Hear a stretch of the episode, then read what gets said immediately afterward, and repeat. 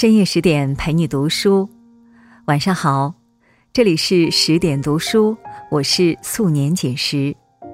今天我要和大家分享的文章是：陆小曼向左，唐英向右，自律的女人最好命。张爱玲在其小说《怨女》中说：“漂亮的女孩子，不论出身高低。”总是前途不可限量，或者应当说不可测。它本身具有命运的神秘性。纵观古今历史，美貌女子总或多或少带着点传奇。在中国传统理念中，红颜祸水的观点更是甚嚣尘上。这观点固然有失偏颇。但多少反映了人们对于美貌欲亲近之又忌惮之的矛盾心理。诚然，美貌也是一种资源，但如果自身能力驾驭不了美貌，则易反受其害。一百年前，陆小曼和唐英翩翩袅袅，风姿绰约，如两朵绝世之花，一南一北。遥相对照，世人谓之南唐北陆。岁月催人老，几十年过去了，一人仍艳若桃李，一人却已如经霜之菊。真真让人感叹：做一时美人易，做一世美人难呐。据说。金庸笔下那个活泼娇俏的黄蓉的原型，便是年轻时的陆小曼。但光看留下来的照片，她并非拥有绝顶姿容。也许有的女子静比动美，所以非常上相；而有些女子动起来风情万种，拍起照来自然逊色很多。陆小曼是尤物。静处嫣然百媚，动则活色生香，一动一静，无意间颠倒了众生。胡适说：“小曼是京城一道不可不看的风景。”刘海粟也被她的美貌瞬间击中，即便是同性，也对她颇有好感。张幼仪与他消除芥蒂后，情谊颇深。张充和也很喜欢她温文的谈吐。要知道，这两位女士对林徽因可都欣赏不来。大概是从小就被父母捧在掌心，陆小曼不缺爱，也不缺安全感。她的人生底色是温暖柔和的，人是松弛的，待人接物也是真诚，如同赤子。与之相处，自然如沐春风。小曼出生于银行世家，自小聪慧灵敏，能诗会画。成长过程中，她也一直接受着良好的教育，会多国语言。求学期间，就常被外交部邀请去接待外宾，担任口语翻译。唐英比小曼晚出生七年，她同样握得人生第一手好牌。唐父是中国首位留学的西医，后来在上海开设私人诊所，收入不菲，名望颇高。家中光厨子就养了四个，每一餐都严格按照营养均衡搭配，家中还有专门的裁缝只为唐英一人服务。唐家家教甚严，就餐时不能随意摆弄碗筷，不能边吃饭边说话，不能用嘴去吹汤。在培养子女方面，唐家更是不吝成本。唐英有专门的家教来学习舞蹈、英文、戏曲等才艺知识。那时候的名媛是真名媛，优渥的物质条件。和良好的家庭教育，使得唐英端庄娴雅、气度非凡，是当时上海滩时尚的风向标。诗人称之，唐英一个人养活了上海滩一半的裁缝。他当时用的 Chanel 五号香水、LV 手袋、CD 口红和 Chanel 衣服，走在时尚的尖端。权威女性杂志《玲珑》还鼓励新女性们要以唐英为榜样，重打扮、会交际，不要成为男人的附属品。一九二七年。唐英、陆小曼联手创办了云长服装公司，是中国第一家专为女性开办的服装公司。光是时尚，也撑不起唐英“十里洋场一枝花”的美誉。论才华，他跟小曼是不相上下。那一年，十七岁的唐英和二十四岁的陆小曼联袂登台，一个扮演杜丽娘。一个扮演柳梦梅，演出昆曲《牡丹亭》，成为当年各大报纸的头版头条。一九三五年，唐英在卡尔登大剧院用全英语演出了京剧《王宝钏》，这是英语版的京剧在国内的首次演出，引起了极大轰动。不仅如此。他还精于舞蹈、钢琴和京剧昆曲，也擅长工笔山水和素描油画，真的是多才多艺。出身、美貌和才华，已经被二十几岁的陆小曼和唐英拿捏的死死的了，一切只等他们自身的抉择，以及上苍那双翻云覆雨手。周国平有句话说得好：“如果上天给了一个漂亮脸蛋，你要留心，这是对你的一个考验。”当初，因与徐志摩热烈相恋，陆小曼结束了上一段奉父母之命的枯燥乏味的婚姻。为了与前夫顺利离婚，她打掉了腹中胎儿。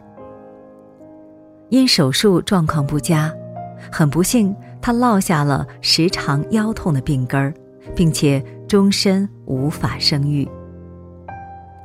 为了爱情，她是不管不顾的。自小，她就集万千宠爱于一身，一路走来，要风得风，要雨得雨，由此形成了任性恣意的个性。志摩爱极了小曼的灵气，希望她在文艺方面有所成就。但两人婚后那几年，小曼时常晨昏颠倒，偏跹于舞场、宴会和烟榻之上，灵气渐消。唱戏、写诗、画山水花鸟，这几样小曼是样样来得。可她做这些事儿，纯粹是为了好玩儿。若要沉下心干出番事业来，他自然是备懒无比的。徐志摩对此很心痛，他嗔怪他，责备他，可是小曼还是不改初衷。再加上婚姻中各种局语，啃噬着当初炽热的感情，在志摩出事前，两人的感情其实已经岌岌可危。徐志摩飞机失事之后，所有的谩骂之声都涌向了陆小曼，仿佛红颜祸水论又有了佐证。诗人为了供他吃喝玩乐、享受生活，没日没夜的两地奔波，所以搭乘了免费班机而出事。世人似乎忘记了事情的真相。志摩此次飞往北京。是为了听林徽因的一场讲座。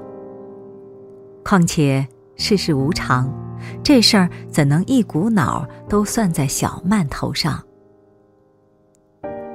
悲痛欲绝的小曼并不辩解，既然爱过，就得为他保留最后的尊严。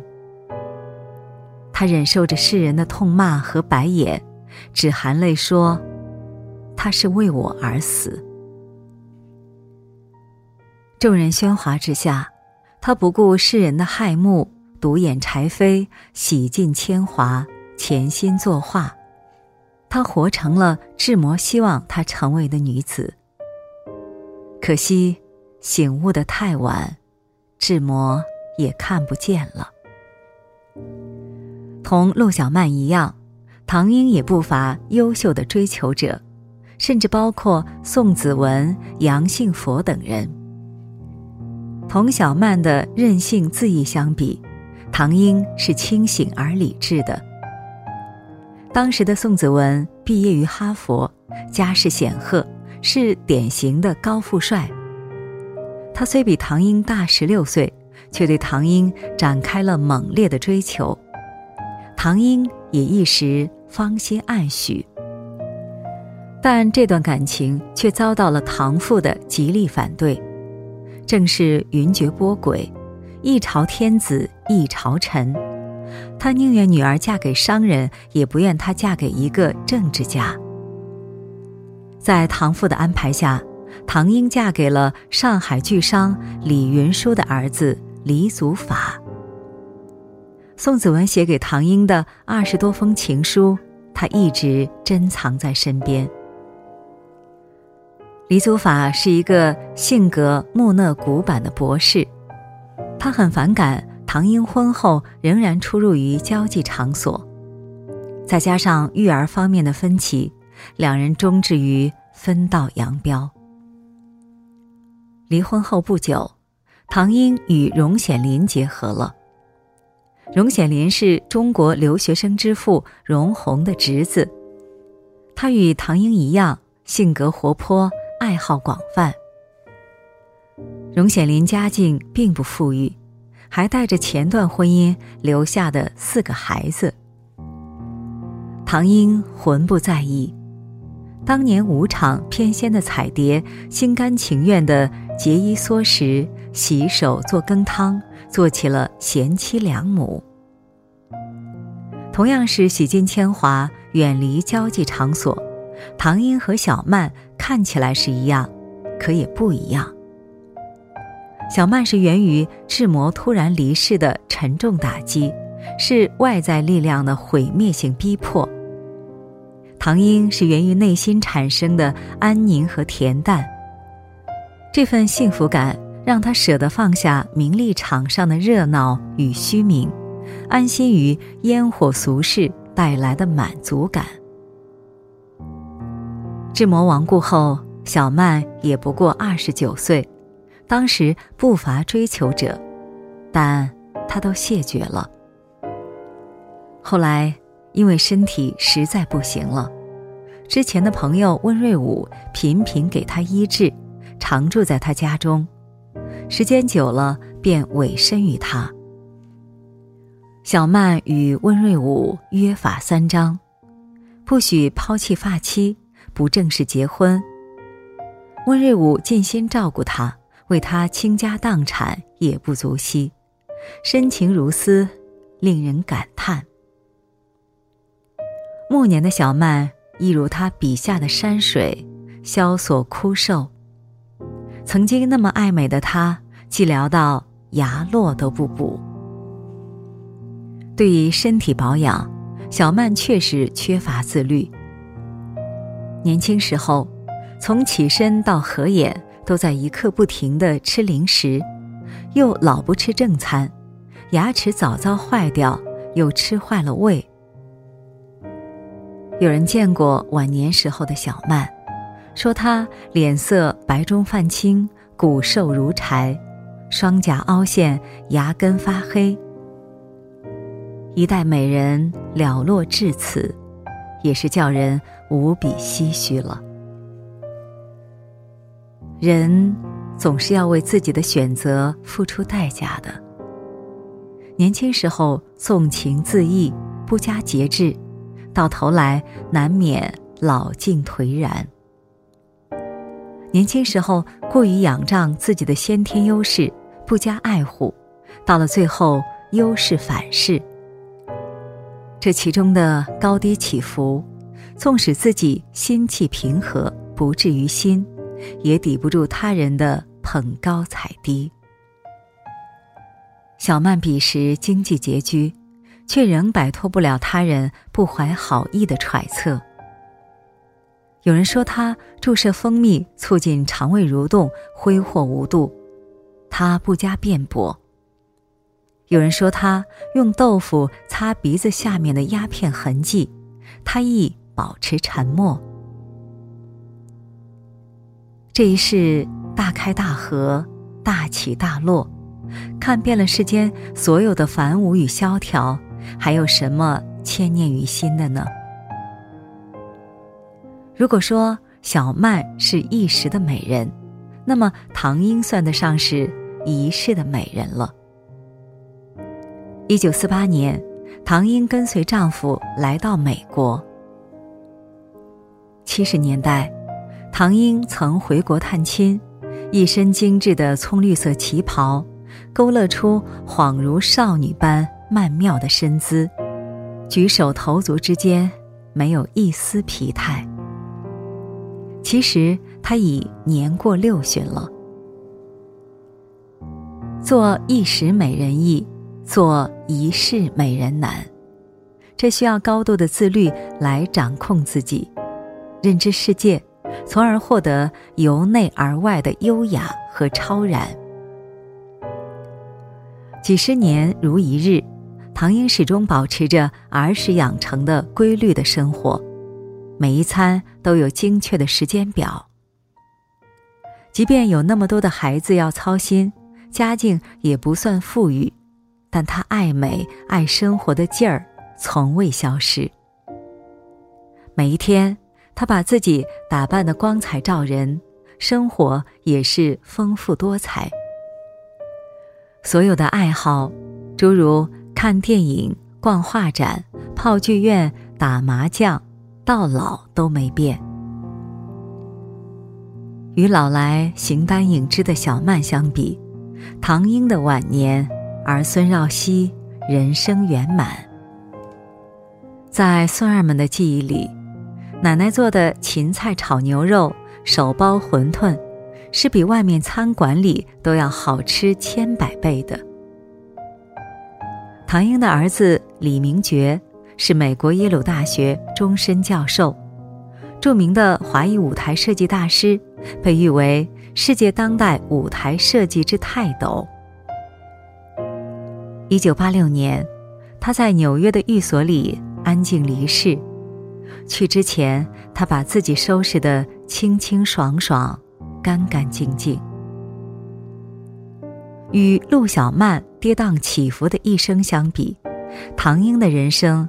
缺乏传奇性，正因此，他也渐渐不为人所知。但人活一世，草木一秋，从炮火年代走过来的名媛大多难以善终。能如唐英般手握实实在在的幸福，且一生安稳的，已是人生至幸。那些浮名。要来何用？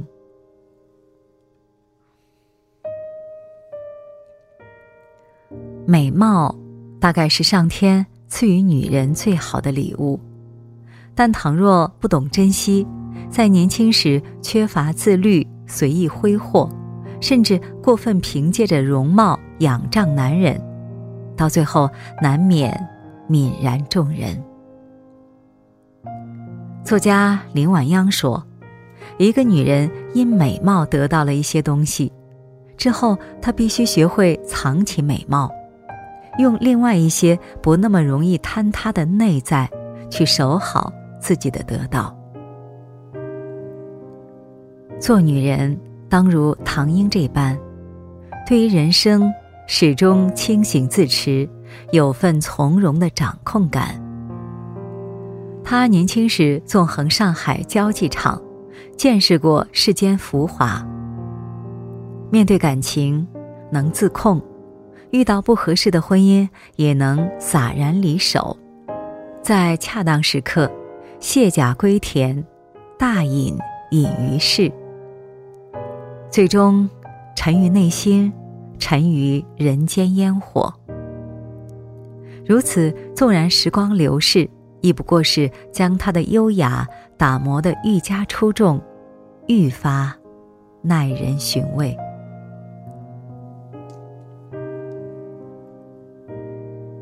好了，今天的文章我们就分享完了。更多美文，请继续关注十点读书，也欢迎把我们推荐给你的朋友和家人，一起在阅读里成为更好的自己。今晚就是这样，祝你晚安，做个好梦。